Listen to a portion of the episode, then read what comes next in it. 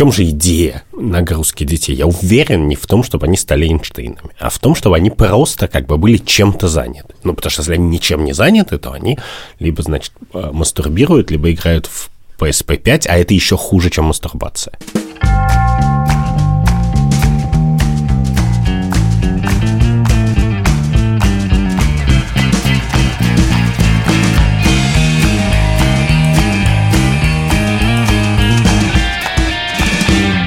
Привет, это подкаст «Так вышло», я Катя Крангаус. А я Андрей Бабицкий. В этом сезоне мы с Андреем не только говорим о том, как меняется добро и зло, но еще я спрашиваю об этом других людей, чтобы прийти к Андрею с аргументированной позицией. В этом сезоне мы не только говорим, но и слушаем. Партнер этого выпуска, как внимательные слушатели уже могли заметить, Яндекс Кью. Q помогает людям обмениваться опытом, советоваться с экспертами и находить единомышленников. А еще в Q есть сообщество «Так вышло», и там можно задавать вопросы нам.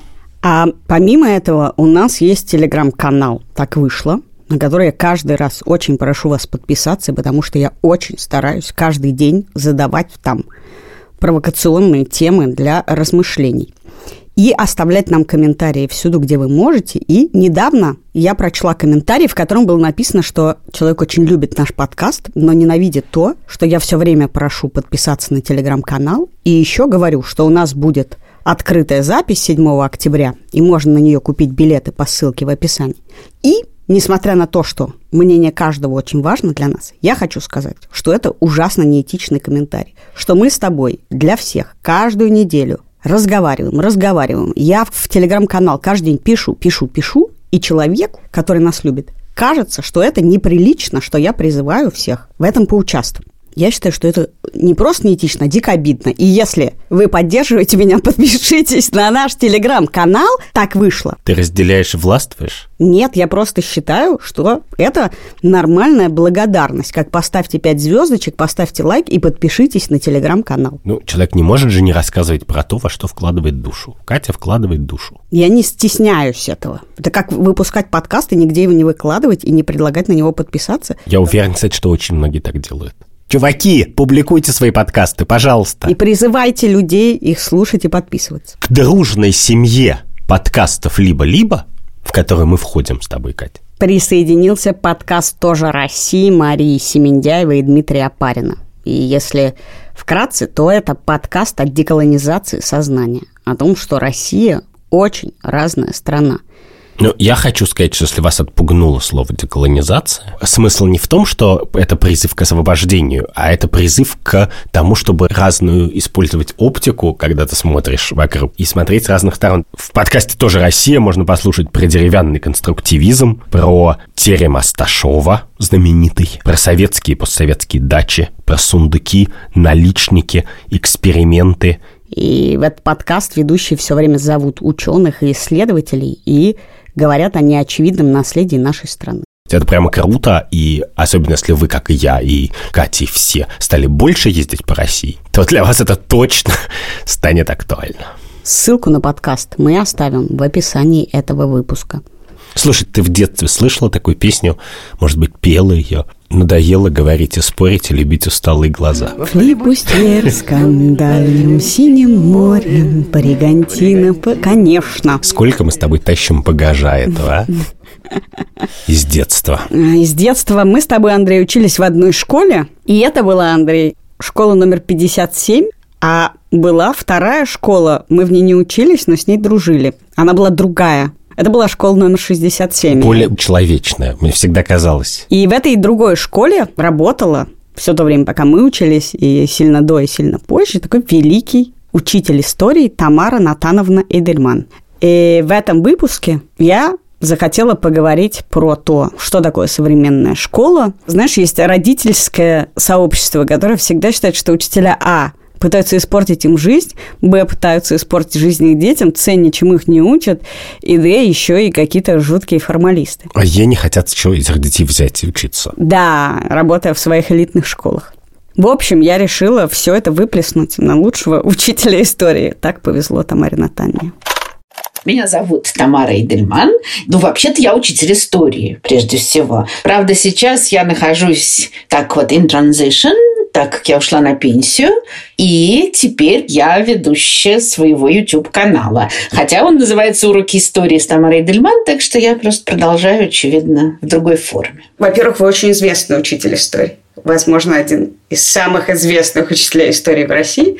И вы, когда написали, что вы уходите из школы, там не было указано, что это на пенсию. И поэтому я хотела спросить, почему, собственно, вы ушли из школы? Потому что с моего детства есть ощущение, что люди из школы не уходят, учителя, что это какая-то вечная, вечная жизнь, которая потом переходит в вечную жизнь, примерно. Вот этого я и хотела избежать. Э, все решили, что меня уволили. В очередной раз скажу, меня не уволили. Э, но просто проработав 40 лет в школе, я решила, что я совершенно не хочу до последнего дня своей жизни приползать туда. Пусть лучше все огорчатся, чем скажут, наконец-то старый карга Ольга освободила место молодым. Уже быть на 100% классным руководителем, то есть ездить в поездки, ходить в походы, вообще в душевные отношения вступать с несколькими десятками учеников, мне тяжело. Без этого все-таки это не то. Я не знаю, я бы хотела спросить, Андрюха, ты бы мог входить в душевные отношения с 30 людьми каждый год? Нет, мне с двумя сложно или с тремя войти. На протяжении последних 20 уже, да? Да, нет, я вот слушаю Тамару Натановну, даже просто голос. Но мы, на самом деле, с Тамарой Натановной знакомы, что уж там довольно давно. И совершенно восхищаюсь. Потому что, конечно, мне кажется, что жизнерадостная, активная жизненная позиция – это большая редкость, и ты никогда ее не можешь понять из слов, а можешь понять из интонации уже я немножечко перегорела, а YouTube мне неожиданно оказался очень интересен. Мирный переход. Вы проработали в школе 40 лет. Это с советских времен. Да, в 81 году я начала работать. Ужас. Это огромная жизнь, это значит несколько поколений. Вы можете как-то попробовать сказать, что изменилось именно в школе за эти годы, в профессии учителя? Моя любимая идея, что на самом деле, по большому счету, ничего особенно не изменилось. Потому что люди всегда остаются людьми. У подростков как бы они ни менялись, проблемы все равно похожие. И у взрослых тоже проблемы похожие. Но меняется некоторая оболочка. Конечно, оболочка очень важна. Скажем так, за это время я видела, с одной стороны, огромный взлет свободы в школе. В 90-е годы, когда это было упоительно это, может быть, были лихие 90-е. А в чем она заключалась? Это было время, когда вот весь этот раковый нарост из начальничков бюрократических, он, к сожалению, никуда не делся. Но он сидел тихо. Они не вмешивались. Можно было экспериментировать. Было множество разных учебников. Может быть, даже чересчур много. Но это лучше, чем когда их совсем нет. Нам вдруг открылись совершенно новые методики, совершенно новые подходы. Я уже не говорю о новых фактах. Но если говорить конкретно об истории, то в течение многих десятилетий у подавляющего большинства учителей, и, конечно, у меня тоже, когда я начинала, что такое урок истории? Здравствуйте, дети, сейчас я вам расскажу про Наполеона. Бу-бу-бу-бу-бу-бу-бу. Бу-бу-бу может быть более интересно, менее интересно. Вот я рассказываю. А к следующему уроку вы это выучите или вы это прочитаете в учебнике и мне перескажете. Варианты могут быть. Вы мне перескажете устно, вы мне напишите там работу, но это все равно вот монолог учителя в ответ монолог ученика. А потом вдруг открылось, что есть миллион других вариантов. Я э, в 90-е годы вступила в контакт с такой замечательной организацией Европейской ассоциации преподавателей истории Евроклио, благодаря чему мне открылась вообще бездна разных представлений о том, как преподают историю в Англии, в Шотландии, в Дании, во Франции, там, где угодно. Ты меня спрашивала, могу ли я выстроить персонализированные отношения с 30 учениками. Я, честно говоря, в школе не очень любил выстраивать их даже с одним учителем. Поэтому я очень любил историю, бесконечно читал просто книжки от корки до корки. Я помню до сих пор, немножко минутка снобизма, свою фрустрацию, когда я выяснил, что, значит, список кораблей, которые надо прочитать до середины, он, у них нет названий, которые я мог бы выучить дополнительно. Это просто корабли разных чуваков. И, и что я не могу как бы еще и этим блеснуть в курилке на трубах. Я очень не любила историю. Я не любила историю за то, что для меня в ней не было логики. Вот в математике ты что-то узнавал, узнавал, ты должен был понять логику. И дальше ты мог ее применять и решать э, контрольно. А в истории ты должен был, вот если в математике ты запоминаешь, что такое плюс, то в истории ты должен был запомнить все, что вокруг. Ты должен был бесконечные какие-то числа, числа, числа, имена, имена, числа, числа, числа. Я ненавидела, запомнила только одно, 1861 год. Недавно, благодаря выставке в Хутемасе, я сидела с э, своими интеллигентными подружками, которые хорошо учились в гум-классах, и они мне за ночь, мне кажется, это длилось часов 8, рассказали всю историю 20 века так, что я абсолютно стала фанат. И все выучила, все даты у меня запомнились, потому что я увидела в них логику вообще в событиях. Я все время в такие моменты ощущаю, что я не была так безнадежна в смысле обучения, как мне казалось очень многие годы. Я всю жизнь считала, что я тупа и глуха к языкам, что оказалось неправдой. И английский язык я выучила благодаря хорошему учителю и за 10 занятий и 10 не... сезонах сериала по имени «Друзей». Netflix, я думаю, нет? Раньше, чуть раньше. А. а не за 4 английского в неделю в течение 11 лет. И то же самое было с историей. Меня каждый раз поражает, что, оказывается, все дело было не во мне, не в том, что я такая тупая, а в том, что у меня другой и, в общем, не такой удивительный способ усваивания информации.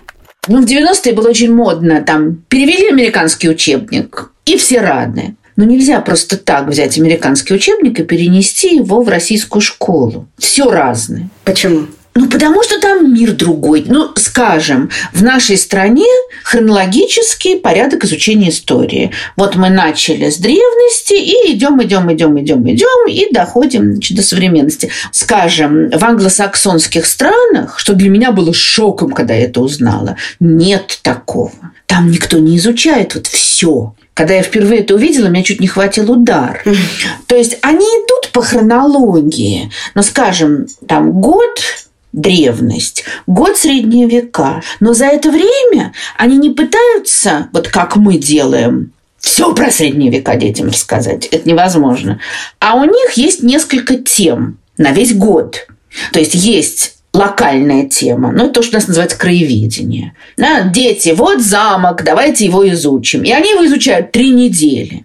Есть региональная тема. Одна тема, там, предположим, из шотландской истории или из английской истории. Вот не вся история средневековой Шотландии, а только один кусочек. Ну, там, Мария Стюарт. Я просто сначала там хваталась за голову. Но у вас же нет представления о процессе, об общем. Можно подумать, что у наших есть. А они говорили, вот это для меня было просто таким мозготрясением. Они говорили, а у нас нет задачи вот это вот все им изложить. Наша задача научить их думать, научить выявлять информацию, видеть, где фальш, где правда, где пропаганда, где факт. А дальше, если они захотят узнать, что было за сто лет до Марии Стюарт или через сто лет, они это узнают сами. Вот это абсолютно другой подход.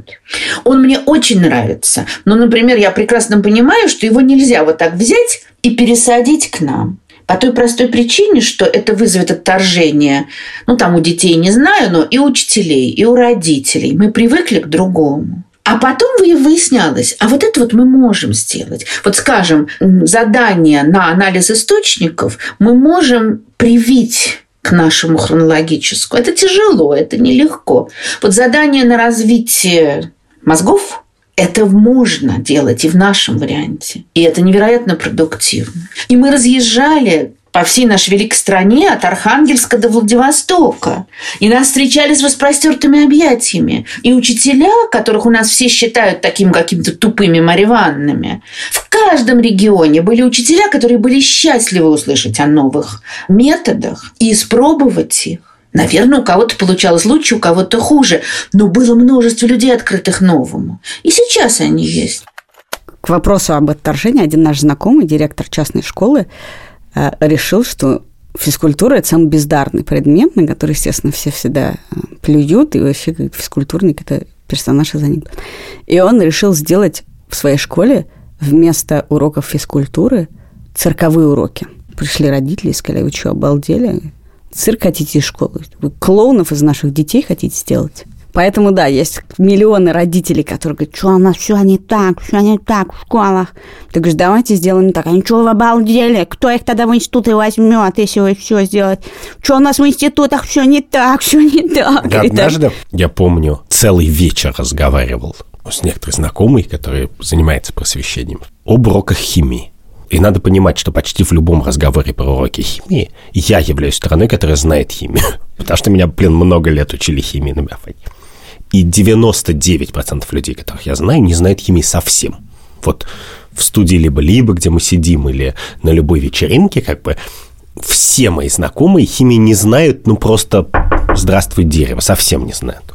А я ее знаю. Я говорил, отмените химию. Я люблю химию. Я, значит, э, читал биографии Хамфри Дэви и в шестом классе сделал Фарамантову змею в подвале. И я учил наизусть цикл Крепса, я даже не буду тебе рассказывать, что это такое. Меня еще бесит, что такой великий предмет, абсолютно великий, лучшую науку на Земле, ненавидят все. Абсолютно. Я даже думаю, может, Путин уже вставить в школьную программу в курсе химии сделать курс химии и Путин, и все, и мир а будет я тебе лучше. объясню, почему. Потому что, как только ты понимаешь, что происходит в химии, это действительно кайф. Но как только ты пропустил по болезни один урок химии, все, ты как бы восстановить именно что то, о чем говорит Тамара Натанна, что там вот в Англии значит, пытаются объяснить логику. Вот ты поймешь процесс, и даже если у тебя выпала одна дата или одно имя, тебе объяснили, как это логически устроено, что происходило, куда это вело. И, казалось бы, химия, в ней же очень много математики, вообще-то и логики. Но как только ты пропускаешь вот этот набор слов натрихлор, натрихлор, натрикали, натрикали, и слова, не знаю, еще какое-то, все, ты не успеваешь восстановиться, и никак а знаешь, эта система не заточена а знаешь, под то, чтобы ты понял. Ты Я знаешь, валентность знаю. Ты знаешь, нет, ты знаешь, как это звучит для человека, который любит химию? Это звучит примерно так. Дети – это очень прекрасно, но ты поболеешь два дня и перестаешь их понимать. Потому что химия это прекрасная, чудесная В вещь. детях очень мало логики, я вот, тебе скажу. подожди секунду. Ее все ненавидят. И я в этом нашем споре, который мы тогда вели, я говорил, ну, слушайте, ну, вот есть прекрасный предмет, которому никакой пользы от того, что вы всех учите ей, Нет, который только больше ненавидят, и при этом все тратят на это миллион часов в год. Почему не плести корзины вместо химии? А мне на это аргумент, который мне очень, значит, образованная, занимающаяся просвещением женщина произносила, состоял в том, что вот если ты в каких-то неблагополучных условиях или где-то далеко, значит, растишь, то ты можешь не узнать, что есть такая прекрасная наука химия и что ты будущий Менделеев. Я хочу сказать, что Менделеев был сыном директора гимназии. У него все было отлично с сознанием, что такое химия. И поэтому давайте мы всем введем химию, чтобы тот редкий бриллиант, который любит химию, узнал, что есть такая наука, и что бриллиант – это то же самое, что уголь. И, значит, э, огранил себя.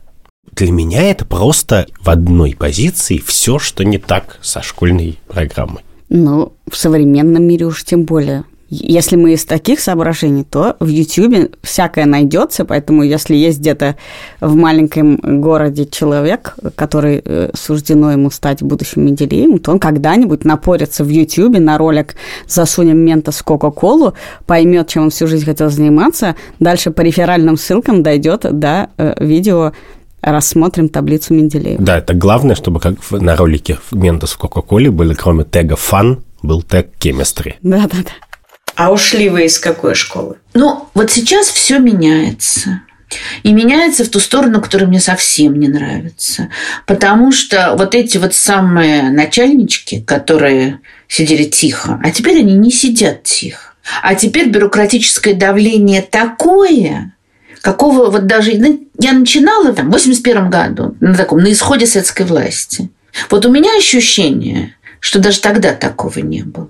А что им надо? Ну, я-то считаю, что им надо, во-первых, освоить бюджет, как и всем начальникам, а во-вторых, в связи с этим создать видимость деятельности. А с точки зрения поведенческой в самой школе между учителями и учениками, что поменялось за эти 40 лет? По ощущениям снаружи, там, 40 лет назад наше представление о том, в каких отношениях могут состоять учитель с учеником, были совершенно другие. И я сейчас говорю не о сексуальных отношениях, угу. а что есть любимчики, и это хорошо, и их э, это мотивирует, что можно выпивать вместе с ними, и это сближает, и это весело.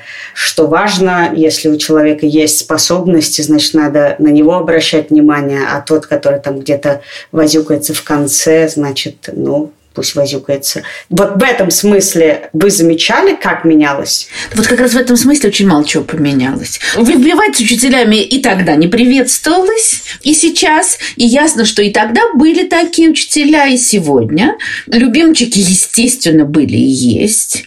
К сожалению, по-прежнему обращают внимание прежде всего насильных. Это странно звучит из уст человека, который всю жизнь проработал в школе именно нацеленной на сильных. За спецклассами, с отбором. И это было замечательно. И у меня были прекрасные ученики. И я понимаю, что для талантливых, даже не будем говорить талантливых, для способных, для интересующихся детей – вот такие там гимназии, спецклассы – это счастье, это отдушина. Я видела огромное количество детей, которые вот вырвавшись из школы во дворе, условно говоря, приходили к нам и оживали просто. Вообще не представляли себе, что может быть такое. Да, и я, естественно, за то, чтобы такие школы, как там, скажем, вот моя, продолжались и развивались, и были как можно более разными. Но при этом вот как раз теми, кто тянется в конце, как раньше никто не занимался, так и теперь. Формально, понятно, всегда там были работа с двоечниками, надо было писать отчеты, подтягивать их. То есть формально все говорится. Сегодня тоже. Ну вот одна из причин, по которой почти никто не ставит двоек, это же не запрещено. Можно поставить два в четверти, два в году, ради бога. Но тогда ты наказываешь себя.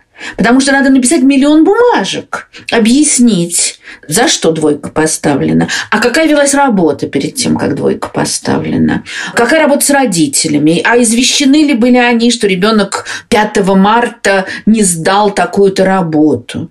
А потом еще написать, а когда ты будешь с ним заниматься. То есть это столько, что это себе дороже, проще плюнуть и поставить три. А на самом-то деле, вот что меня всегда убивало, что есть, может быть, самый край, там, предположим, школы коррекции, школы для слабовидящих, слабослышащих, и то там все, прям скажем, не блестяще. Но хоть что-то там есть. И есть вот гимназии. Теперь у нас фетиш Олимпиады.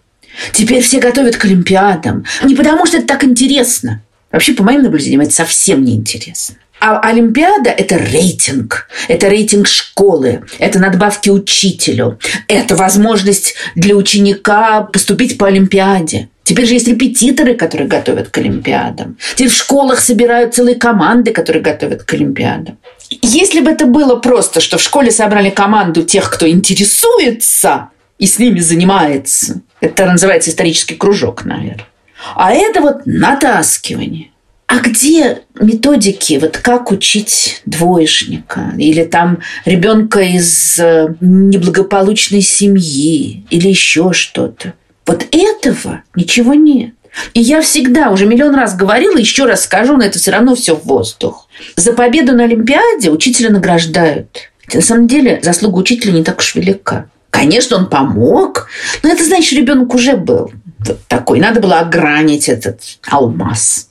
А вот учительница, которая где-нибудь в рабочем квартале, в школе, где никто не хочет учиться, она увлекла двоечника и сделала его троечником, она должна получать 10 раз больше. Ей должна быть помощь, ей должно быть методическое обеспечение, и денежное, и какое угодно, и моральное. А вот этого нет.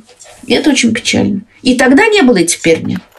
То, что говорит Тамара Натанна, это же про то, что мы берем в школу, классно брать в школу уже человек, который без пяти минут Нобелевский лауреат, а потом он заканчивает школу, становится Нобелевским лауреатом, и ты говоришь, среди наших выпускников Нобелевский лауреат. Вот с Олимпиадами, конечно, та же хрень. Ты дикие сливки отбираешь, потом говоришь, наши выпускники выигрывают Олимпиады и поступают на мехмат. По сути, ты права. Это просто такой конвейер, если пропустить миллион детей и выбрать из них 100 самых ботанов, они затащат Олимпиады затаскивают в современном мире, а не значит, угу. участвует или что-то. Но функция, которую выполняет школа, она сигнальная. Она как бы это бренд школы сообщает, что мы такое место, с конкурсом. Приходите много сюда человек. Учиться. И поэтому наш, нашего выпускника выберите, потому что не потому, что мы его хорошо учили даже, а потому что он уже пришел уже в очках двухсантиметровой толщины и все знал.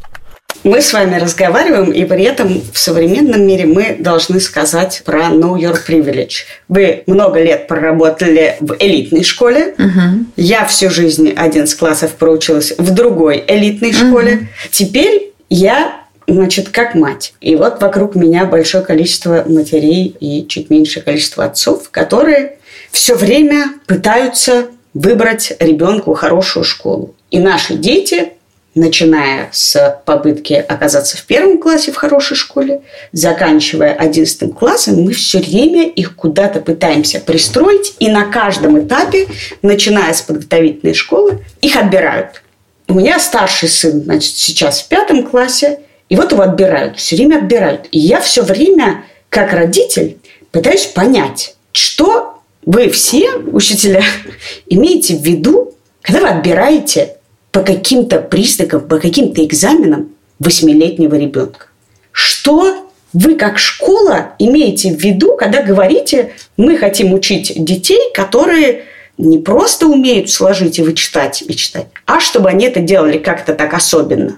Ну, хорошо, наверное, я могу понять, если вы говорите, у нас уже там в первом классе мы, не знаю, читаем, и не могли бы вы, давайте договоримся, если он умеет читать, вот он там пойдет. В 9 лет вы чего от него хотите? В 14 лет. Вы школа, ё-моё. Ну вы же учителя, вы же его должны учить. Или я к вам прихожу, а вы мне говорите, ну что-то, ну знаете, нет, отдавайте его в какую-нибудь попроще школу, нам как бы что-то посильнее хочется. И эти дети несчастные, которые с 8 лет чувствуют, что они чего-то куда-то не прошли.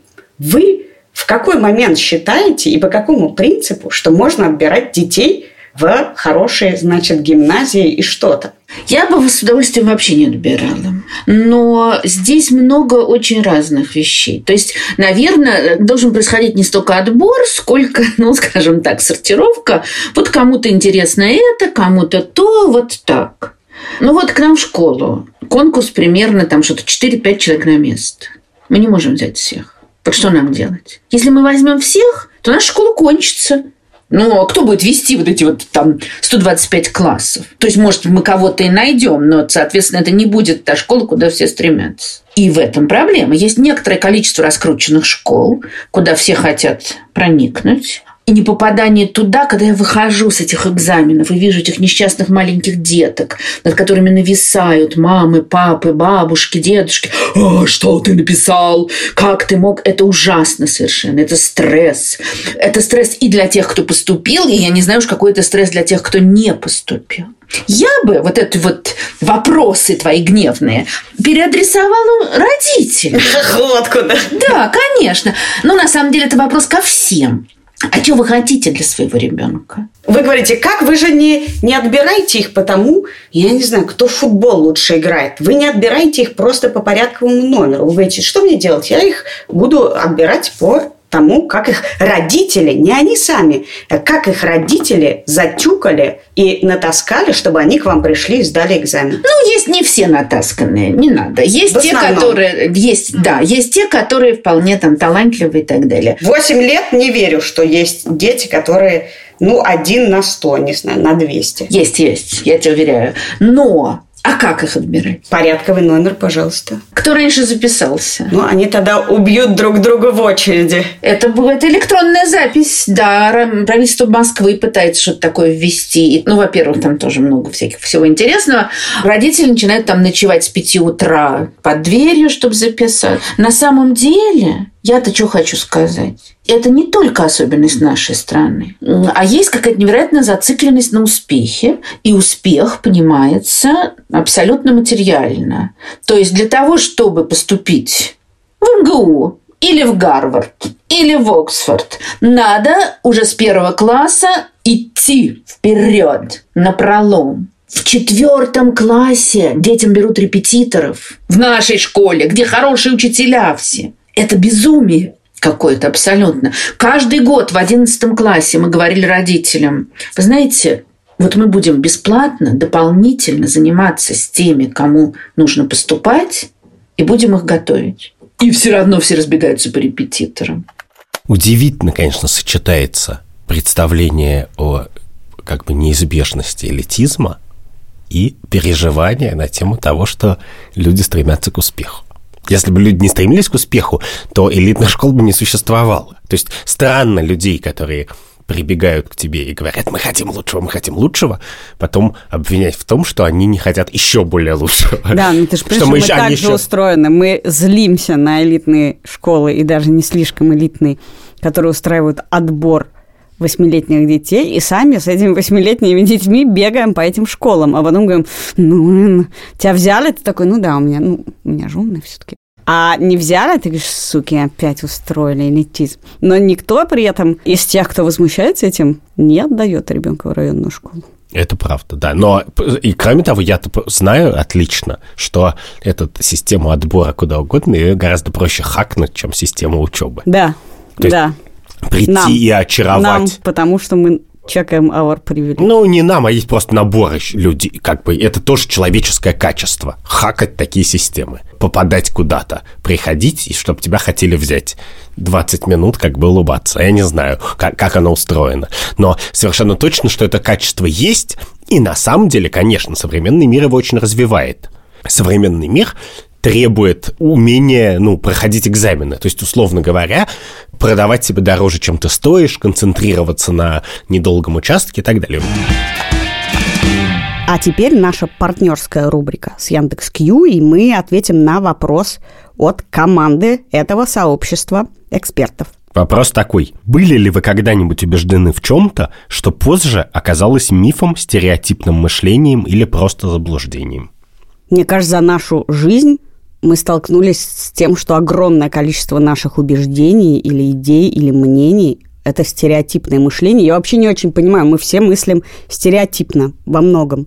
И даже когда ты меняешь свои взгляды на что-то, неважно, на ЛГБТ или на политику или на какого-то человека в связи с какими-нибудь скандалами, то ты один стереотип меняешь на другой стереотип. И идея о том, что есть какие-то абсолютно оторванные от всего свободные взгляды и мнения, она ложная сама по себе. Да, но если говорить даже не про стереотипы, а про просто что-то, во что ты верила, оно казалось неправдой, то последнее такое событие со мной случилось буквально там пару недель назад, потому что я когда-то читал работы Дэна Ариэля, который исследовал поведенческую экономику, и в частности он исследовал, готовы ли люди врать, легче или труднее им врать, точнее, если им вначале говорить, пожалуйста, не врите.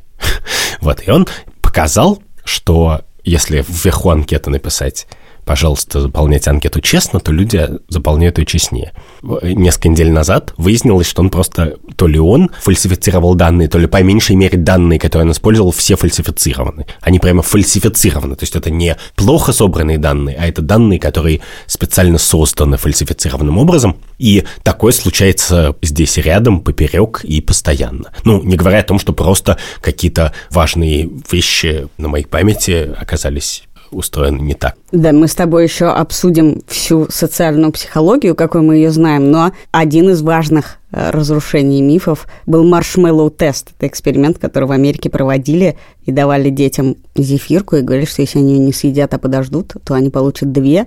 И типа те дети, которые ждали, они становились успешнее я его, естественно, примеряла на себя, понимала, что я не дождусь, но это оказалось полной ерундой, и никто не вырастает успешнее от того, что ждет 10 минут вторую зефирку. Ешьте свою зефирку, да, вот что мы хотим сказать. А, ну я уж не говорю об вот это. Пейте свежевыжатые соки, это очень полезно. Не пейте свежевыжатые соки, пейте витамин D, он помогает от чего-то. Не пейте, витамин D приводят к чему-то. Это мы бесконечно имеем дело с этим. Да, и тут важно сказать, что просто есть некоторый набор вещей, которые человечество знает достаточно хорошо, чтобы, по крайней мере, я удивился, если это пересмотрит. Если кто-нибудь мне завтра скажет, что, я не знаю... Земля не круглая? Ну да, что какой-то факт из астрофизики или из физиологии животных установленный пересмотрит, я очень удивлюсь. А когда пересматривают факт а Плутон?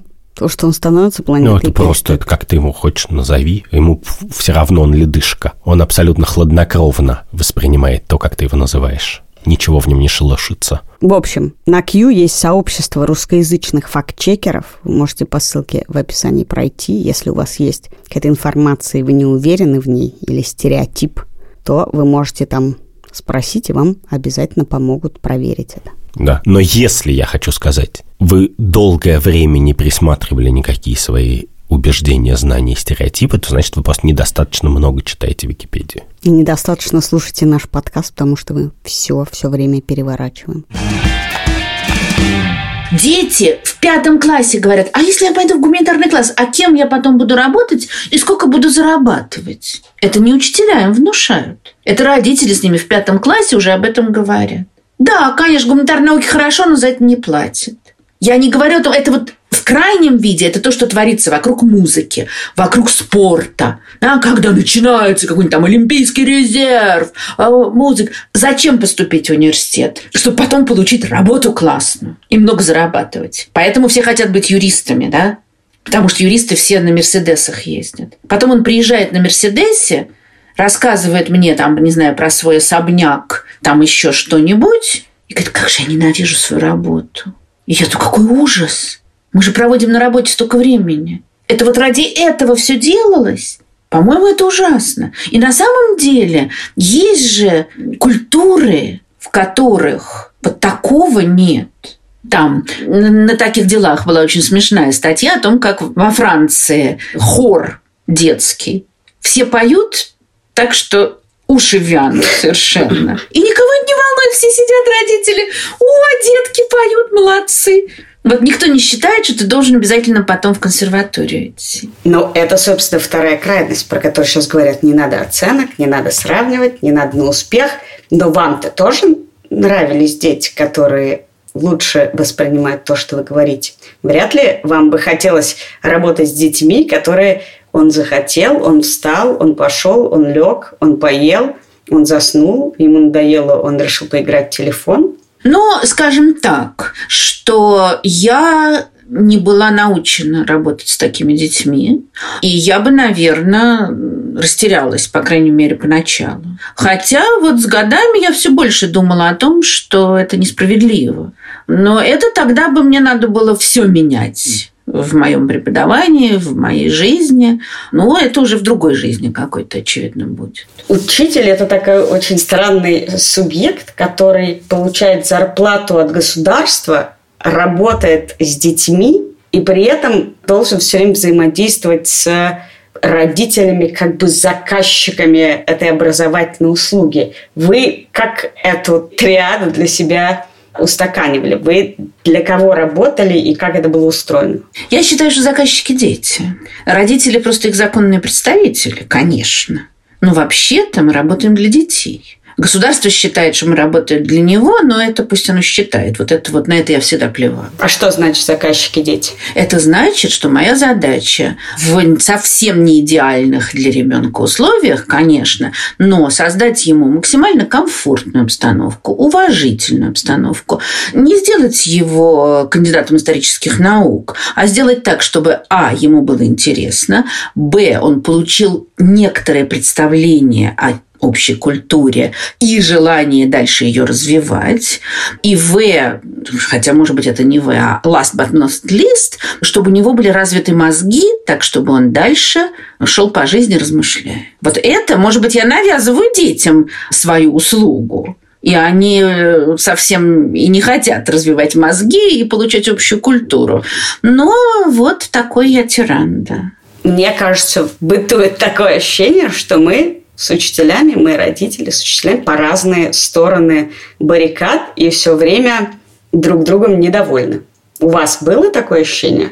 По-разному. К сожалению, это общая, очень характерная для нашей страны вещь, когда все против всех. Родители говорят гадости об учителях, учителя о родителях, дети обо всех, э, все друг другу хамят. Это очень печально. С другой стороны, вот противоположная крайность, когда давайте мы вовлечем родителей в управление школой. Вот у нас была тоже попытка создать совет школы, где родители сидят. Все это, по-моему, совершенно бессмысленно. Потому что у родителей своя сфера, у нас своя. И, конечно, мы пересекаемся, естественно. Но так же, как мне не нравится, когда родители... Ну, вот там, мы вам сдали ваш, свое дитятко, а вы теперь все решаете. Это совсем мне не нравится. И точно так же мне не нравятся родители, которые пытаются вникнуть в каждую оценку, в каждый момент наших отношений и э, все держать под контролем. В школе своя жизнь идет. Вы как считаете, родитель он в какой степени должен вникать в учебу, следить за уроками, не знаю, когда ребенок, вот вы говорили, если он двоечник, значит, сообщили ли вы родителям, что должны делать родители по этому поводу? Родители должны быть в курсе успехов и неуспехов ребенка, безусловно. Я сообщаю информацию, касающуюся вашего ребенка, и дальше в ваших отношениях дома вот вы, пожалуйста, учтите, что, может быть, он дома у вас паинька, а тут он гроза всей школы. Или наоборот, что он у вас дома ого-го какой, а тут его обижают. Учтите это при разговорах с них, при общении с ним. Когда вы видите, что ему там грустно, или что-то он очень возбужден, и так далее, и тому подобное. Но так как в моей жизни не было опыта приготовления уроков с моими детьми, просто потому что меня никто к этому не допускал, и мне кажется диким совершенно то, что родители сидят с детьми, делают уроки. Я понимаю, если ребенок пришел и говорит, ой, а тут у меня не получается, помоги мне. Ну да, там сел, разобрал, что-то поговорим. А вот это вот сидение, это ужасно. Еще ужасней, когда, ну, я, в общем, большую часть жизни в старших классах работала, когда приходят родители и говорят, мы решили, что она будет поступать туда-то. Я говорю, она что хочет? А она говорит, решите сами. Как это может быть? То есть это ребенок вообще лишен какой-либо инициативы. Про инициативу, мне кажется, большинство людей в одиннадцатом классе уже задолбаны этими репетиторами, подготовкой к ЕГЭ, что если мы будем всерьез думать об их инициативе, то они скажут, просто оставьте в покое. Да, но это, это вообще большая беда человеческой цивилизации, что просто людей не могут оставить в покое. В чем же идея нагрузки детей? Я уверен не в том, чтобы они стали Эйнштейнами, а в том, чтобы они просто как бы были чем-то заняты. Ну, потому что если они ничем не заняты, то они либо, значит, э, мастурбируют, либо играют в PSP-5, а это еще хуже, чем мастурбация.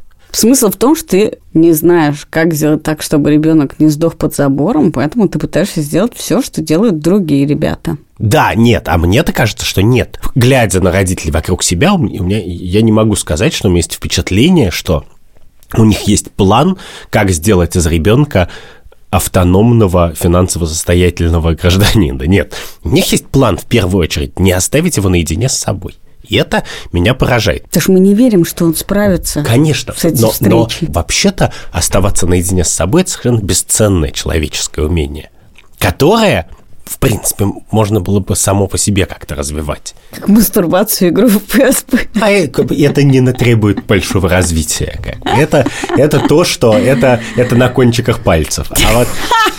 А, а оставаться наедине с собой – это большая душевная работа.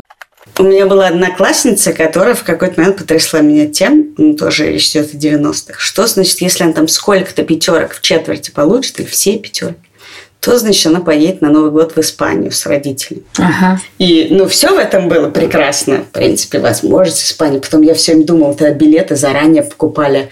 И я думала, е-мое, что не билеты будут сдавать, если не четверок. Ну, не важно. Вы наверняка сталкивались с тем, что есть дети, которых дома, не знаю, бьют за оценки, ругают очень, давят, или наоборот э, поощряют э, материально.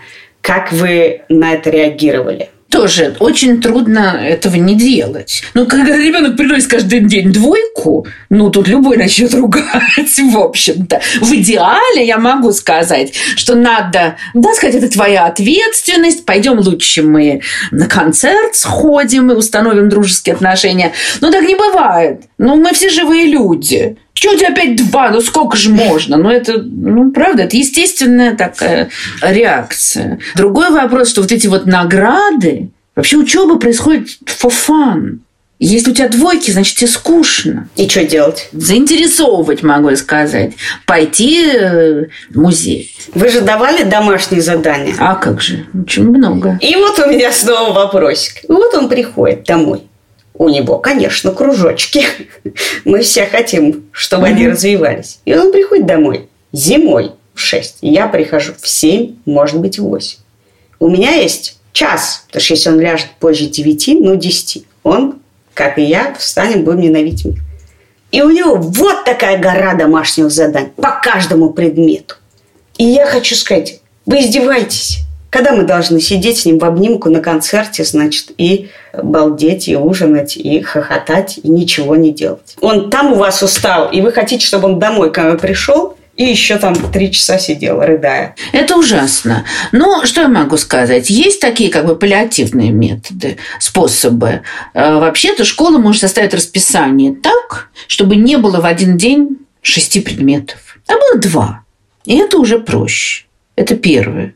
Я старалась всегда какие-то, ну, у меня там какие-то по мелочи, а иногда и там, может быть, и никаких заданий, а большие я старалась задавать, скажем, за две недели. Вот здесь очень сложная вещь, потому что для ребенка две недели это... Э, вот человек, который умеет рассчитывать свое время за две недели, это очень взрослый человек. Ну, я со старшеклассниками, конечно. Вот здесь может быть как раз такой материнский совет.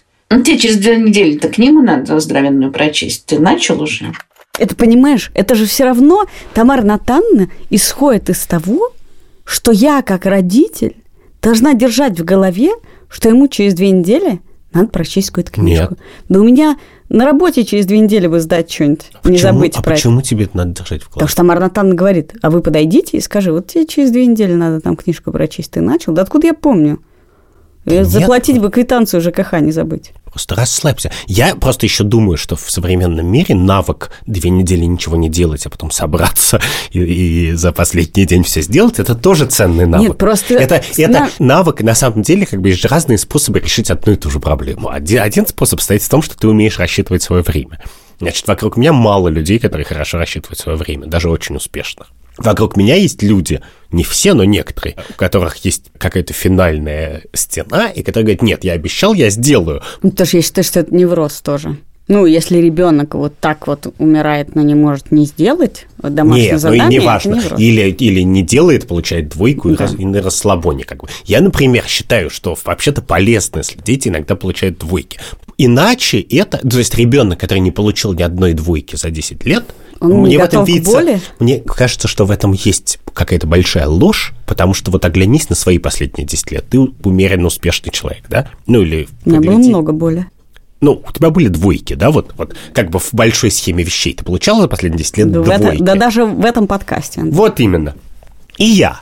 И, и никто, и никто, и Билл Гейтс получает двойки. И когда ты 10 лет умудрился провести в мире, где ты не получил ни одной двойки, а получил золотую медаль, то это значит, что либо ты просто святой человек, и как бы тебе, но, но золотых медалей больше, чем святых людей в России. Я думаю, что часто это просто значит, что человек на самом деле не готов к главному в жизни. Но, когда я думаю это, мне приходит в голову следующая мысль. Я думаю, почему я вообще думаю, что школа к чему-то готовит, что школа это вообще как бы образ будущей жизни. Потому что все так считают, конечно. Когда Тамара Натан говорит, мы их учим самостоятельно мыслить, то как бы имеется в виду, мы их на всю жизнь учим. Когда планировать время – это как бы навык на всю жизнь. А в принципе, это совершенно неочевидная вещь. Потому что 10 лет в школе – это 10 лет, в которые ребенок меняется, человек меняется в миллион раз больше, чем он меняется в любые другие 10 лет своей жизни, просто по физиологическим причинам. И, в принципе, может, может оказаться, может быть, пройдет три года, и нейробиологи нам расскажут, что на самом деле эти школьные 10 лет, это ты как на Марсе побывал. То есть, что бы там ни было, как бы, ну, это может тебя травмировать, если ты встретил там зеленого человечка. Но, в принципе, все, что там происходило, вообще... Это была подготовка к Марсу, ты считаешь? Ну, это вообще, да, не, да, вот это для, Мар... для поездки на Марс полезно, а для Земли это вообще ни зачем не нужно. Это просто была передержка. Мы просто гандошили детей батагами, чтобы они 10 лет не попадались нам на глаза с утра до 6 вечера. У меня, мы не первый раз с тобой начинаем говорить про школу, у меня, конечно, каждый раз ощущение, что это такой карточный домик, и что это единственная, а мы много важных тем с тобой обсуждаем, тема, которой как бы какой дорожкой не пойдешь, там все начинает сыпаться, и мы как будто бы каждую тему не договариваем, потому что все непонятно в принципе, что такое школа, почему мы туда отдаем, зачем она учит, зачем государство, но я вот думаю, что мы имеем дело со школой, и люди потом весь свой опыт из школы через институт переносят на работу.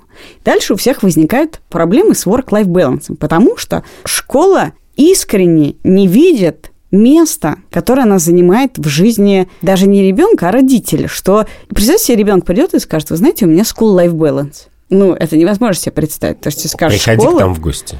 Ты как бы Ты увидишь. Ты 7 увидишь. часов учишься, 5 часов делаешь уроки. Там нету... Если ты хочешь посмотреть на таких детей, приходи к нам в гости. Да, уже все есть такие.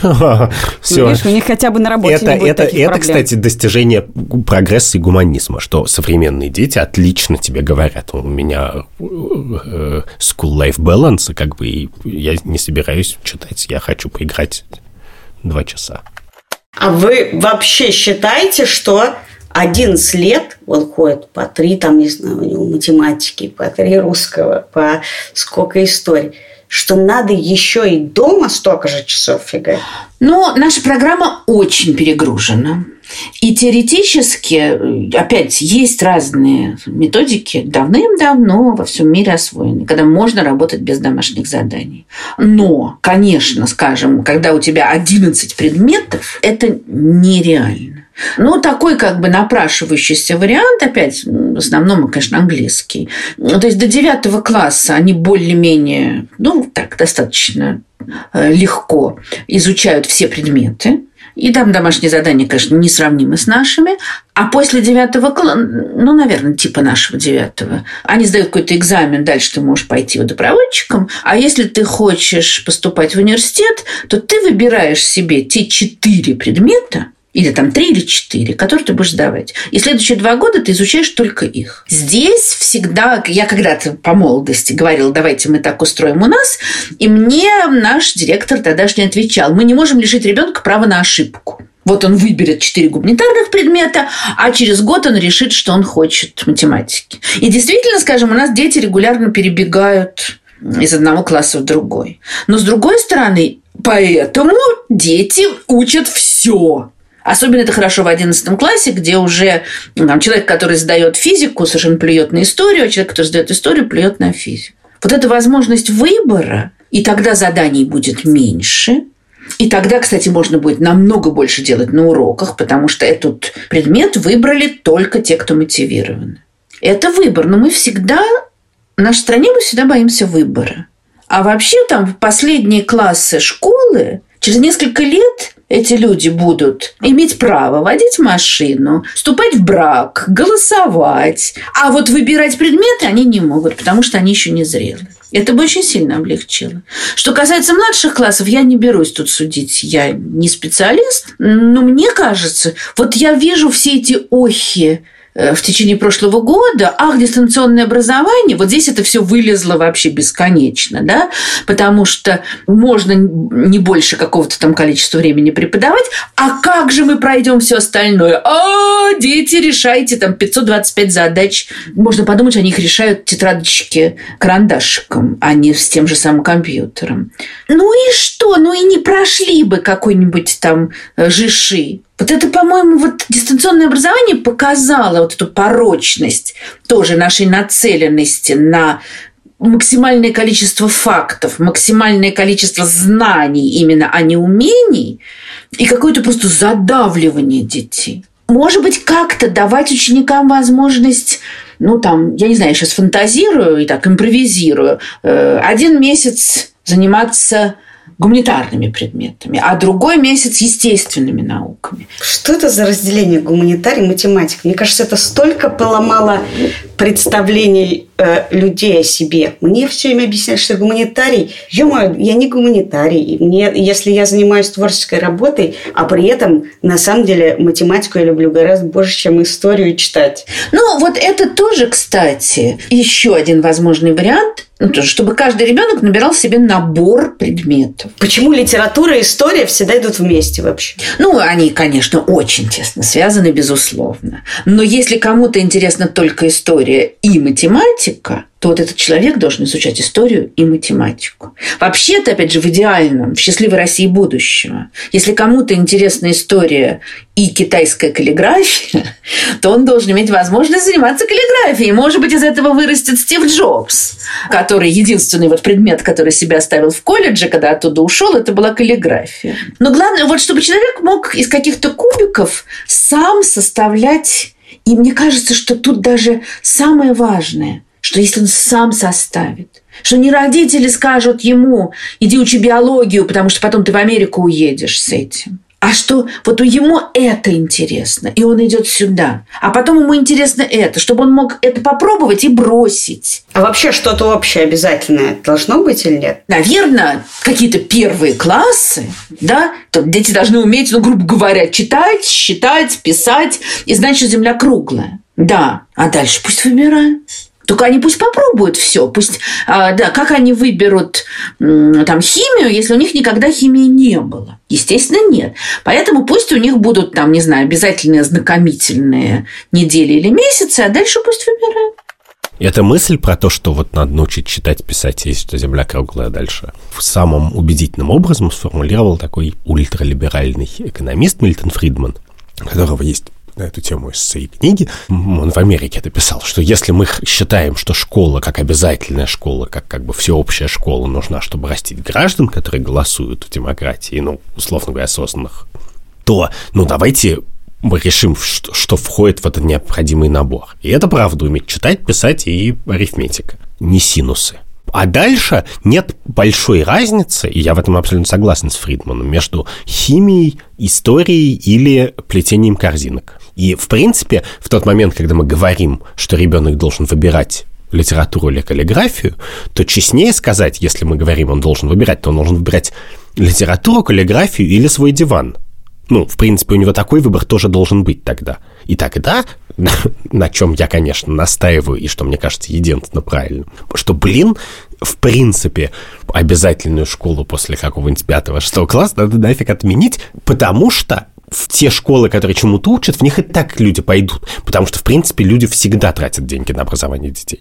Ты считаешь, что диван обесценен? Проблема-то современных родителей и старых не только современных, в том, что никто не может поверить, мне кажется, нет таких людей, которые скажут, да, я считаю, что восьмилетнему ребенку хорошо провести целый день на диване. Нет. С телефоном. Нет, а, нехорошо. Э, они готовы отдать ребенка незнакомому, супер, да, незнакомому экспериментальную какую-то херь, где он будет хоть плести корзинки целый день, но это лучше, чем он пролежит на диване с ТикТок. А по твоей схеме это не очевидно. Мне просто кажется, что нельзя говорить, давайте учить детей, и, да пусть у них будет... То есть нет, в смысле, мы можем, но если мы хотим так делать, то давайте мы просто им будем давать деньги этим детям на образование. И они уже будут его нести куда-нибудь в картинг или в куда-нибудь в, в этот самый... В донаты, в Brawl Stars. Какой картинг? Ты Нет. по себе не меряй. Ну, подожди, если ты хочешь сохранить немножко контроля,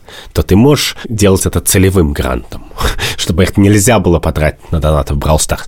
Что такое хороший учитель? Выберите из нескольких вариантов. Это учитель, который хорошо знает предмет, передает знания. Это учитель, который передает азарт к области, в которой он работает. Это учитель, который передает какие-то ценности и душевно, значит, становится авторитетом для детей вне зависимости от их э, заинтересованности в предмете. Ну, вот я сразу отметаю третье, потому что это как бы побочный эффект, это не цель учителя. Если он становится душевным авторитетом, это здорово, классно, но это не может быть оценкой учителя. Знать свой предмет, ну а как? Это фундамент. Без этого, простите. Уметь его хорошо преподавать, да. Азарт, вот как только мы вступаем на иррациональную почву, тут становится немножечко опасно. Потому что с азартом можно рассказывать про теорию Фоменко, и все поверят и пойдут за тобой. Для меня хороший учитель – это прежде всего тот, кто уважает учеников, но не идет у них на поводу. Не попустительствует, но и не зажимает. А как ты считаешь, можно ли преподавать теорию Фоменко в школе? На всякий случай можно сказать, что теория Фоменко – это теория альтернативного летоисчисления. Я был в музее Фоменко. Я все знаю. что Христос родился в Ярославле. Хорошо, мы можем там, не знаю, дисклеймер сделать, это недоказательная наука. Ну, в смысле, я считаю, что человек, который с азартом да, я конечно, понимаю, занимается почему... теорией Фоменко, это, в принципе, может быть не так плохо. Это неплохо. Вопрос... Я не понимаю, почему, блин, из наших налогов надо платить зарплату чуваку, который с азартом рассказывает про теорию Фоменко. Я про большинство Пусть учителей не понимаю, Именно. зачем. Если я плачу за них, я хочу их уволить. Буквально, знаешь, лозунг «Defund the police», главный лозунг БЛМ – что полиция не предала общество, которому она служит, поэтому мы должны лишить полицию как бы их бюджетных средств. Нет, я, но я, я считаю, что дефант have to school. Человек, который с азартом увлечен, может быть, в смысле, если мы учим детей вообще-то э, отделять источники, понимать, э, где правдивая информация, где нет. Человек, который увлечен даже очень странным исследованием, или теория Фоменко, или он проводит научный эксперимент. А что, если добавить э, какао в сифон, и потом туда кинуть ментос? Я как могу себе представить, это такой, помнишь, это очумелые ручки? Ну, то есть он тоже был абсолютно улетевший чувак. Но нет, классно. Нет. Азарт – это про то, что мне интересно. Узнал я при этом какую-то полную хрень или нет, это другой вопрос. Да, но почему тогда, почему не, плат, не нанимать учителей за то, что они хорошие люди просто? Я не понимаю, это... Так это... таких нанимают.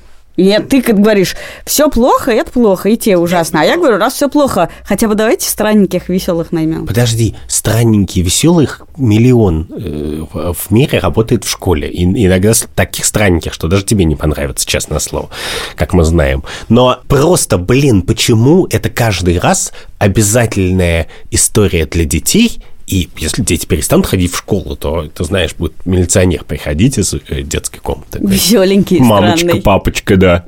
Да, и не, он не будет кидать мента с Кока-Колы. Это обязательная школа, она существует на наши деньги, и, в принципе, там можно устроить панихиду с танцами, шарики надувать. Я только не понимаю, почему, блин, мы это так обсуждаем. Как только мы начали говорить про школу, то мы сразу решили, что это уже неизбежность, что это рабство десятилетнее, оно уже существует для всех детей и для нас, потому что мы за него платим, и поэтому мы теперь как бы просто повесим ленточку. Ленточку на работорговом судне, которая плывет через Атлантику, и там все штабелями в трюме.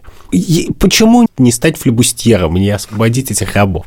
У тебя хоть один из детей освобожден из рабства? Все, что я могу делать, во-первых, да, к сожалению, не то, что все вокруг меня рады этому. Во-вторых, конечно, все, что я могу для этого делать, я делаю. Это не всегда работает, и у меня как бы ограниченные э, ресурсы. Но в целом очевидно, что огромная часть этого насилия – это культурное воспроизводимое насилие. То есть идея, что все должны, как, как вот, слава богу, уже все отказались от, от безумной совершенно идеи, что надо защищать Родину два года, почему-то 18 лет. И в мире идей, как бы, эта идея к счастью, уже умерла. И теперь надо сделать следующий шаг. Как бы еще два года мы освободили, как бы в нашем идеальном мире. Теперь еще надо, еще давайте, 11? 10 туда, 10 туда, да, и, может быть, как бы мы придем к свободе. Можно ли человека научить быть учителем? Конечно. И что для этого у него должно быть? Ну, то есть, очевидно, должны быть какие-то склонности, да, желания. Вот мне кажется, что... Желание чего? Желание работать в школе. Потому что работать в школе, если тебе это не нравится, это, мне кажется, одна из самых ужасных вообще судеб, какие только могут выпасть человеку. Я понимаю, наверное, что если ты работаешь водителем автобуса, и тебе это не нравится, это тоже неприятно. То есть любая работа неприятна, если она тебе не нравится. Но как-то вот с учителем это, мне кажется, совсем как-то ужасно, унизительно. Во-первых, надо хотеть. К сожалению, я видела очень много людей, которые хотели работать в школе, но не смогли. Очевидно, нужны какие-то качества характера. Типа? Очень разные. Вообще должна быть, конечно, доброта и какое-то там уважение к детям. Но дети вообще – это те еще товарищи. И они съедят тебя с косточками и выплюнут. Это, кстати, всегда дает возможность говорить, ой, с ними по-доброму нельзя, они, значит, тебя там вынесут вперед ногами из класса. Ну, то есть доброта в сочетании с твердостью. Я бы так сказала. Вот для меня это очень важная вещь. Потому что, когда я пришла в школу, я думала, что сейчас я вот всю свободу вам дам, и мы будем вместе.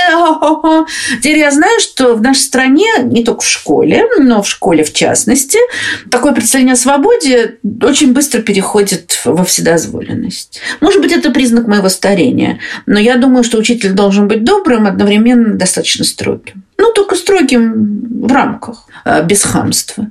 А, ну, потому что учитель старший, это существенно. Ну, а что касается методов преподавания, то, ну, вот меня убивает совершенно, что ну, нам в университете вообще у нас было что-то там 4 часа методики, которые прошли незамеченными для нас, лекций. И, как я понимаю, что в пединститутах тоже читают какое-то огромное количество лекций по методике преподавания, что вообще бессмысленно. Вот это как вот врачам читать лекции о том, как делать операцию, а потом их пускают в операционную. Это вот примерно то же самое. То есть должны быть какие-то минимальные сведения, а дальше человека надо пускать. Это ужасно, но я тоже другого не вижу выхода. В самостоятельное плавание, и он учится работая. Вы сказали про учитель старший все-таки. У меня есть ощущение, что вот это, я не знаю, нашими ли стараниями или как-то, что у современных детей и уже у подростков вполне вот эта идея, которая у нас была, что ну в крайнем случае ты за глаза говоришь гадости про взрослых людей, но то, как современные подростки могут разговаривать с родительскими друзьями и вообще со взрослыми людьми, даже у меня вызывает некоторую отрыв, потому что, конечно, я выросла в совершенно ну, другой системе авторитетов. Вы замечали последние какие-то, не знаю, 10 лет, что вот это ощущение старшинства как-то меняется? Или с вами не позволяли себе ничего? Ну, я все-таки уже в возрасте. Но вот это, мне кажется, очень важной вещью. Ну, может, потому что когда я моложе была, то я вот вокруг своих детей это замечала. Нет, ну, со мной нет, не позволяли. Но я понимаю, о чем ты говоришь. Ну, наверное, это зависит от друзей родителей еще, конечно, как, там, как они себя с ними ведут. Но вот это моя тоже очень для меня важная вещь. Она, кстати, об этом в другом совсем плане говорили и писали как раз после скандала в 57-й школе. Представление о том, что учитель может быть другом ученика, абсолютно неправильно. Учитель не может быть другом ученика. Учитель ставит ученику отметки. Кто из нас ставит отметки своим друзьям? Это изначально отношение неравенства. И если ты пытаешься вот эту вот грань перейти в самых хороших целях, чтобы мы все сели у костра, а потом вы возвращаетесь в класс. А потом ты узнаешь, что он там, не знаю, окно разбил в лучшем случае, а в худшем э, укололся. И что? Это же твой друг. Ты его закладывать будешь? Это все совершенно меняет. Это другие. Дружить можно с выпускниками, и очень даже хорошо. А с учениками это должно быть дружелюбное, уважительное отношение. Это совсем другое дело. Вы все эти скандалы сексуальными отношениями между учителями и учениками, несколько их было, переживали изнутри школы. Для вас это было сложно? Ну, конечно, это очень печально. Этого, конечно, куда больше, чем вскрылось. Вам приходилось закрывать на что-то глаза в школе? Ну, я наблюдала романчик, с которым, и все мы с ужасом наблюдали роман, с которым мы ничего не могли сделать. И это было стыдно и неприятно, и позорно, и дети тоже видят. Это ужасно. С другой стороны, я могу сказать, да, все мы люди, все мы человеки, да, но у меня, слава богу, Бог миловал. Но когда я пришла в школу, мне было 23 года, а моим ученикам 17. Они пытались называть меня на «ты». И я могу понять, что молодой учитель там приходит в школу, влюбляется. Ну что, закончили школу и, и любите друг друга сколько хотите. Хотя, насколько я понимаю, какие-нибудь там психотерапевты считают, что даже закончив лечение, ты не можешь вступать в контакт с, даже с бывшей пациенткой. Ну, наверное, учителя все-таки не психотерапевты.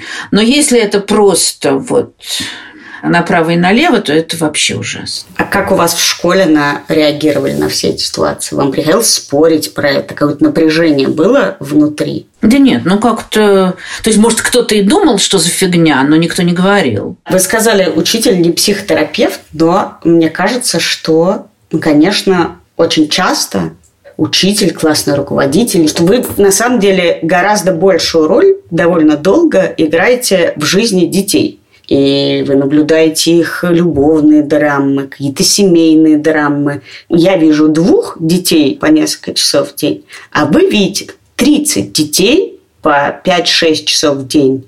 И знаете, они довольно много. У вас в связи с этим как складывались представления о том, что вы должны делать, что вы не должны делать. Вот вы видите какое-то напряжение, буллинг, не буллинг, какой-то любовный треугольник. Вы как для себя определяли, в чем вы участвуете, как вы в этом участвуете, какую сторону вы занимаете? Более-менее интуитивно. Я, к сожалению, знаю ситуации, когда я принимал неправильные решения. Ну, там, скажем, я не буду вмешиваться, а, может быть, надо было вмешаться. Или, наоборот, нечего было лезть. А во что вы не вмешивались или вмешивались? А, там краем уха доходят разговоры о том, что я вот часто эту историю вспоминаю, что там какого-то человека бьют, но при мне его не бьют. А вот что мне делать?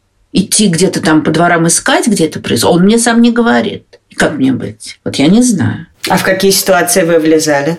Ну, я всегда пытаюсь, там, не знаю, мирить тех, кто поссорился, скажем. А может быть, тоже этого не надо. Пусть сами. Я, например, считаю, что любая информация о том, что ребенок употребляет наркотики, откуда бы она ни поступила, она должна быть сообщена родителям. Иногда это означает нарушение доверия. Это очень большая проблема. А вам приходилось нарушать доверие детей? Да. Была девочка, которая пришла и рассказала, что другие дети там, да, распространяют наркотики. А что школа по этому поводу сделала? А что может делать школа? Школа может делать две вещи. То есть, вообще-то школа должна заявить в милицию. Но этого как никто не хочет делать. Выгнать? Трудно выгнать. Нет, школа должна сообщить родителям. А родители, кстати, иногда говорят, ну, извините, да, нехорошо, виноват, справлюсь, все. А что родители-то могут? Ну, очень. Это зависит от самого... Слыхала про одного родителя, который отправил... Ну, он какой-то был там бизнесмен, что-то такое был связан с севером, отправил сына в тундру, чтобы он там кочевал без доступа. Вы сказали, трудно выгнать. А вы вообще считаете, что в каких случаях хорошо бы изолировать ребенка из класса, из школы? В тех случаях, когда он вреден опасен для других. Вам приходилось настаивать на выгонянии кого-нибудь из школы? Ну, прям настаивать, наверное, нет. Но бывали, конечно, случаи, когда там на педсовете я голосовала за исключение. А за что? Ну, за какое-нибудь ужасное пьянство, там, скажем. Ужасное, то есть за не ужасное не голосуйте? Человек, если человек там где-то попался выпивший, то с ним можно работать. Есть разные уровни. А вы выпивали с учениками? Я думаю, что нет. Ну, может быть, да, на байдарках, когда было очень холодно, всем налили водки. Было дело, да. Ну, про наркотики интересно, потому что я знаю про несколько московских школ, что там в туалетах дети долбаются наркотиками, и что они еще и там их покупают. Но не очень понятно, что звоните. Алло, здравствуйте, приемная? Ну, то есть, чья это проблема? Это проблема администрации, что они должны ловить да, по туалетам вот. камеры ставить? Или это проблема родителей, и тогда надо знать, чтобы сообщать, чтобы сдавать детей, которые это делают, ставить на учет.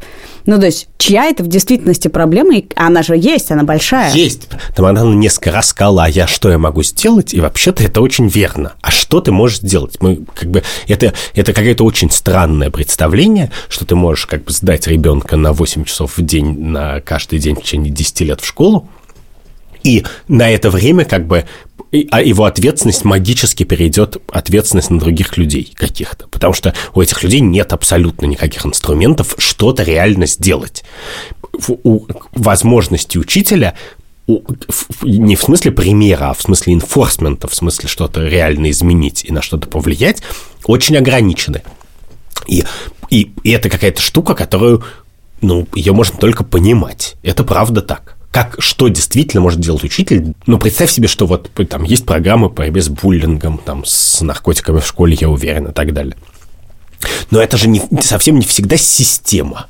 Ну, то есть, как бы система, которая пронизывает все сначала до конца, в которой все участвуют, что все как, значит, я не знаю, что все восьмиклассники прочитали Ханну Аренд, как бы, и, и значит, воспроизводят обыкновенное зло, как бы. Понимаешь, то, о чем ты говоришь, да, ну, можно сказать, я причем, и действительно, ну, ребенок все равно самостоятельный человек, никто над ним не властен, и... но мне кажется, если не думать о том, на ком юридическая ответственность, то есть, что я могу сделать, не равно я за это отвечаю. Потому что когда мы говорим, что я могу сделать, это на самом деле еще тоже очень важно, что мы говорим, я не могу нести за это ответственность. Нет, это значит, я не могу влезть на самом деле в чужую жизнь. Влезть очень... как раз все могут. Нет, Почему? Ну, потому что, нет, когда ты говоришь «влезть все могут», ты имеешь в виду «влезть все могут», кому не интересны последствия. А влезть таким образом, чтобы сделать лучше, а не хуже, очень часто мы не можем. Вокруг есть, нас есть огромное количество людей, которым мы не... Ну, если люди разводятся, то ты не можешь влезть в это. Ты не можешь как бы при, стать третьим в этой ситуации, чтобы она разрешилась лучшим образом. Ну, Медиатор просто, ну да, вот просто признай, положи руку на сердце, что это невозможно. Достаточно вокруг тебя было разводов. Вот это такая же ситуация. Если происходит конфликт, то, то когда ты говоришь, я не могу ничего сделать, это, это не значит, что я, мне лень влезть, а это значит, что если я влезу, то совершенно не факт, что будет лучше. Вот если так попытаться выделить главное, чем вы гордитесь и о чем вы жалеете, что вы не сделали? Или сделали не то? Ну, я горжусь, наверное, прежде всего тем, что есть большое количество учеников, с которыми мы дружим после окончания школы. Вот это для меня очень важный результат. Я жалею, что я не смогла вот действительно как-то перейти к менее давящему преподаванию, ну, потому что я должна действовать в ситуации с экзаменом и со всем таким прочим. Что я, скажем, не смогла облегчить жизнь своим ученикам так, как мне бы этого хотелось. Сейчас половина моих учеников послушают, скажут, а, это с ее-то домашними заданиями, она нам жизнь хотела облегчить. Ха-ха-ха. Ребята, я действительно хотела. То есть вы не включаете в это, что мои ученики, там сотни моих учеников, дико успешные, какие-то важные люди в разных сферах – для вас это прям не является предметом гордости особо? Один мой друг, который преподает в высшей школе экономики, сказал мне, что я выполнила свое педагогическое предназначение, потому что воспитала одного мальчика, который закончил ИСТФАК, стал очень интересным ученым и теперь тоже преподает в вышке. И я очень горжусь этим мальчиком, ну, дядечкой, да, и рада, что это так. Но у меня есть другие ученики, которые совсем не стали историками и ничего не преподают. Меж тем, они мои близкие друзья. И для меня это, наверное, важнее. Вы упомянули травмирующесть вашего преподавания. А вы понимаете все эти травмы, о которых говорят, что их наносит школа? Ну, конечно. Вы их ощущали как источник этих травм? Ну, в какой-то мере. Мне хочется надеяться, что от меня травм было меньше, чем от многих других. Ну, э, преподавание – это на сегодняшний день это по определению принуждение. Я старалась по мере сил это принуждение, там, не знаю, смягчить. Я, не знаю, никогда не называю учеников по фамилии. Я прошу их не вставать, когда они отвечают. Но, естественно, я ставлю двойки за работы, написанные на два я задаю домашние задания и хочу, чтобы они были сделаны. Вы не раскаиваетесь в принуждении? Нет. Ну, как? А, э, а интересно, ты детей своих воспитываешь, ты их к чему-нибудь принуждаешь? Или как? Я да, я да. Но я своих. Тоже у нас такое замечательное высказывание, идущее из глубины истории нашей школы. А если кому-то не нравится, э, есть школа во дворе. А вообще эти присказки, вот это «иди в школу во дворе и станешь дворником», вам кажется, это ок? Да нет, конечно. Конечно, нет. Спасибо большое. Спасибо тебе. Спасибо. Вот погляди.